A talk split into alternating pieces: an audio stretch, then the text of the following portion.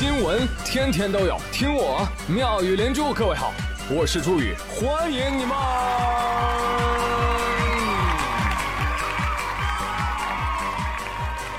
谢谢谢谢谢谢各位的收听啦！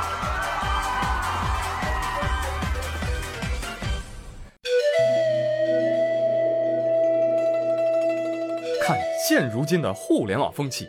处处飘扬着丧文化的大旗。什么叫丧？很多年前就出现了，主要症状就是哭穷、哭惨、哭社会不公、哭老板无良。最近的一个集中表现就是什么？打工人。靠别人的是小公主，张吉娃是日本人，靠边安娜是台湾人，靠自己才是最光荣。勇敢光荣的打工人，我要悄悄的打工，然后惊艳所有人。表面是激励。实际是控诉，比如说，只要我够努力，老板一定会过上他想要的生活。早安，打工人。再比如说，皮革厂会倒，小姨子会跑，只有你打工到老，加油，打工人。再比如，马云整天叫我换花呗，房东整天把那房租催。哎，怎么样？是不是上的有理有据？但是我跟你讲啊，有的人是假丧真努力，但有人是真丧还欠花呗几个亿。真的，有的年轻人啊，也没有什么固定收入啊，也没有过硬本领，干啥啥不行，透支消费第一名。我跟你说，这样的孩子，蚂蚁金服们特别喜欢。说到蚂蚁金服。前一天，哎，志得意满要上市啊，号称是全球有史以来最大的 IPO，结果被叫停了，老马还被约谈了。哎呀，大家看的是津津乐道啊，哎，都很希望看到富豪翻车啊。曾几何时啊，我们以为蚂蚁是金融创新池子里盛开的一朵白莲花，于是我们一口一个小甜甜，回头一看，哦，竟然是牛夫人。相信大家最近 也被反复的科普过。这个蚂蚁，它本质上不还是一个玩高杠杆、高利率的放贷公司吗？本来它可以安安稳稳的做中间商赚差价，但是它非得玩资产证券化。啊，这个名词听起来很复杂，但其实呢也挺复杂。呃，但是可以举例说明啊，比如说，比如说老朱我啊，我今儿有一百块钱本金。我就把它借给了面容姣好啊，不是涉世未深、刚刚毕业的大学生刘小苗，啊，我也不知道他还不还得起啊，反正我就借他半年，我就跟刘小苗说了，小苗啊，一百块钱拿去随便花啊，半年之后还我一百一，利息十块钱，记住了吗？记住了。你看，我老朱立马就拥有了一个权利，什么权利？就是在半年之后朝刘小苗追债一百一十块钱的权利，这个就叫一百一十元的债权。但是我老朱啊，回到家之后琢磨了一下，哎呀，我得等半年，我才能收回这一百一，我得等半年，我再赚这十块钱，这也不够刺激呀，是不是啊？没意思。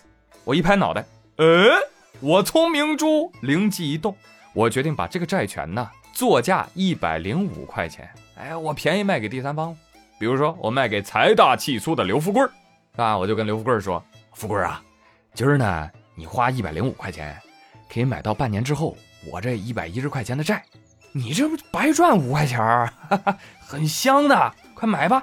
那刘富贵是什么人呢？是吧？穷的就剩钱了。嗯，买买买，哎，太香了，是吧？就买走了。当然了，有的朋友会说，朱宇你傻呀，本来你能赚十块钱，你只能赚五块钱了，你这不是折了五块钱吗？对呀。要不说你们发不了财呢。对于万恶的资本猪我来说，虽然看上去我今天少赚了五块钱但是你没有发现吗？我这一百块钱本金它又回来了呀！哦，我就可以继续拿着这一百块钱放贷了呀！牛逼啊，这个人有操作的呀！这就是所谓的资本证券化。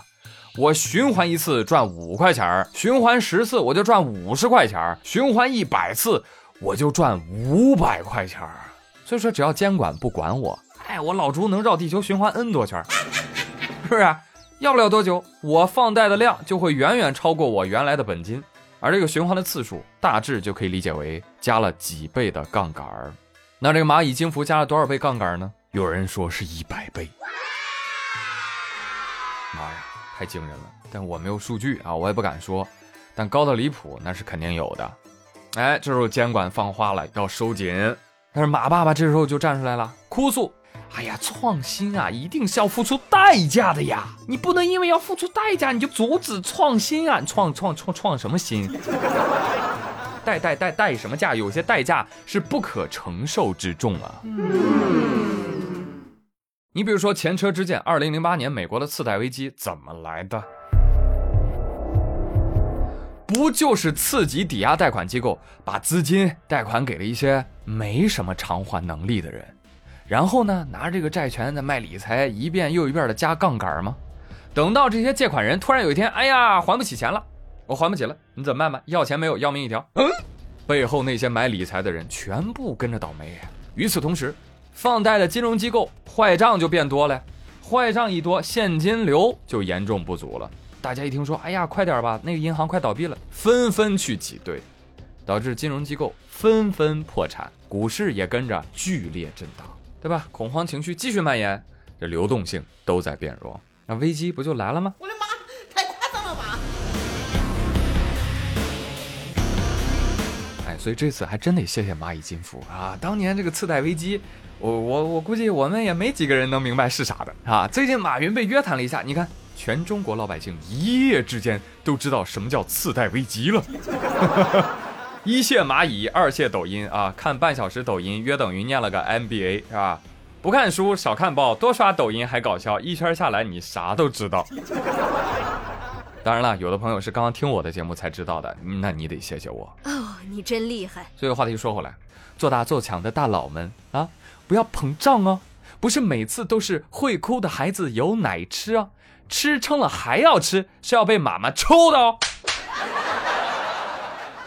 看看现如今蚂蚁的体量啊，估值已然碾压四大行，是吧？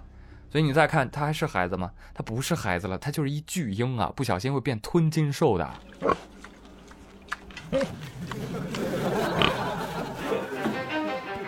所以要我说，我觉得金融企业就是金融企业。不要通过什么高科技企业来包装，来规避监管，在灰色地带大鹏展翅。小马哥华腾说过一句实在话，他说做金融应该考虑谁能活得长久，而不是短期谁跑得有多快。有点道理啊。不过呢，也不用为马云们担心啊，福祸相依嘛。现在四部委下发文件啊，联合监管蚂蚁，惨是有点惨啊，但这也说明。蚂蚁成为正规军了呀，对不对？不再是身份不明的科技助贷机构了呀。以后蚂蚁可以正大光明的搞金融了嘛？是不是？而且蚂蚁作为先行者，在同行业竞争当中拔得了头筹啊。当然，也要警惕它垄断的可能性。而作为我们普通老百姓，我们就希望所有的金融产品和服务啊，都能行稳致远，是不是？别太趾高气扬。你就多看一眼我们小微企业主、创业大学生们，行不行？我们是真的缺钱的，所以希望各位金融大佬们真的来做低息、做普惠、做个人吧！哎呀，好了好了，不装了不装了啊！如果有专业的金融界人士听到我的节目啊，千万不要戳穿我伪财经科普博主的身份，有说的不准确的地方别怼，怼了就是你对。好吗？多指正，我学习。呃，真正想要提醒听节目的你，尤其是还没有什么收入来源的学生党们，理性消费，减少不必要的借贷消费，因为一切物质消费带来的快乐都只是及时满足，皆如梦幻泡影。啊，你需要下一个刺激，下下个刺激，无数个刺激才能持续快乐。有朋友说：“对啊，这不就是购物一时爽，一直购物一直爽。”嗯，要还华北火葬场。都是虚幻的影像啊！我呸！据悉，日本长冈市的一家美发店啊，引进了一款智能的镜子啊，就是你往镜子前一坐，哎，它这个镜子啊，其实也是一块屏幕，可以帮助顾客在理发前。预览自己的新发型，哎，包括什么刘海的长度啊、染发的颜色呀，都可以通过这个智能镜子进行微调。你比如刘富贵啊，往镜子前一坐，魔镜魔镜，我要理一个三七分。魔镜说：“滚，秃头。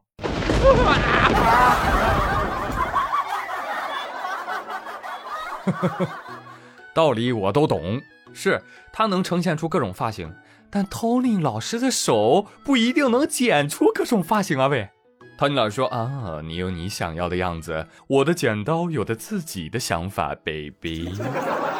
所以我觉得这个镜子表面应该贴上一个标志，叫图片仅供参考，一切以实际效果为准。哎，不过想想啊，这个效果还是蛮刺激了，随机理发嘛，这不就是让万物皆可盲盒。说到盲盒，一九九四年出生的王笑宇啊，最近就在琢磨着，他琢磨他这个菜市场生意能不能结合一下大热的盲盒啊？哎，他这么一想，推出了五款菜场盲盒，就这每一款盲盒里面啊，含有三四道菜的这个配菜还有配料。然后呢，盲盒的种类有蔬菜盲盒、鸡肉盲盒、猪肉盲盒、鱼肉盲盒和牛肉盲盒。你不是纠结地吗？没问题呀，买盲盒呀，对不对？我的天哪，他破解了一道世纪难题，什么难题？啊，今天吃什么？随便了。好嘞，随便来了。但对不起，有些人啊，嘴上说，嗯，我也不知道吃什么，吃什么都行的，你们来定喽。然后你要真给他安排两个菜，他会跟你说，嗯，这个也不好吃啊，那个我不要吃哦。他可能不是不知道吃啥。他就是想气死你。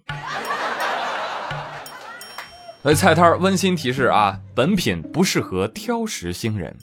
顾客说：“哎呀，这是我挑食吗？